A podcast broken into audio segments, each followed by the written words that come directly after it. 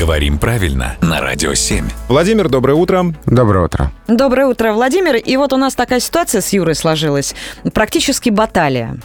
Сошлись мы э, в смертном бою, как правильно говорить, творог или творог. Вот сразу скажу, что я за творог. Всегда был и остаюсь.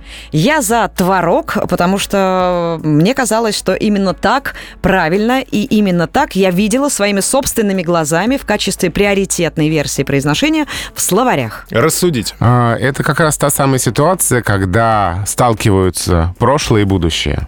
В языке всегда что-то от прошлого, что-то от будущего. А, И так, и так правильно, но при этом творог раньше был единственным правильным вариантом.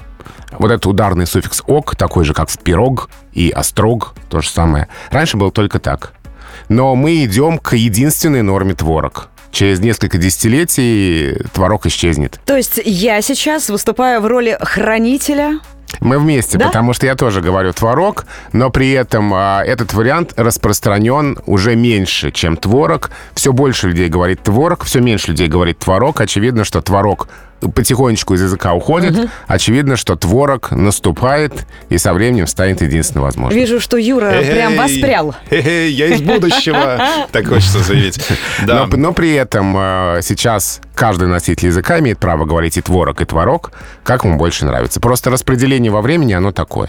Ну вот теперь точно разобрались. Владимир, спасибо большое. Э, Друзья, обращаюсь сейчас ко всем. Э, Все вопросы можете адресовать Владимиру Пахому. Мы обязательно будем передавать, обсуждать здесь в эфире.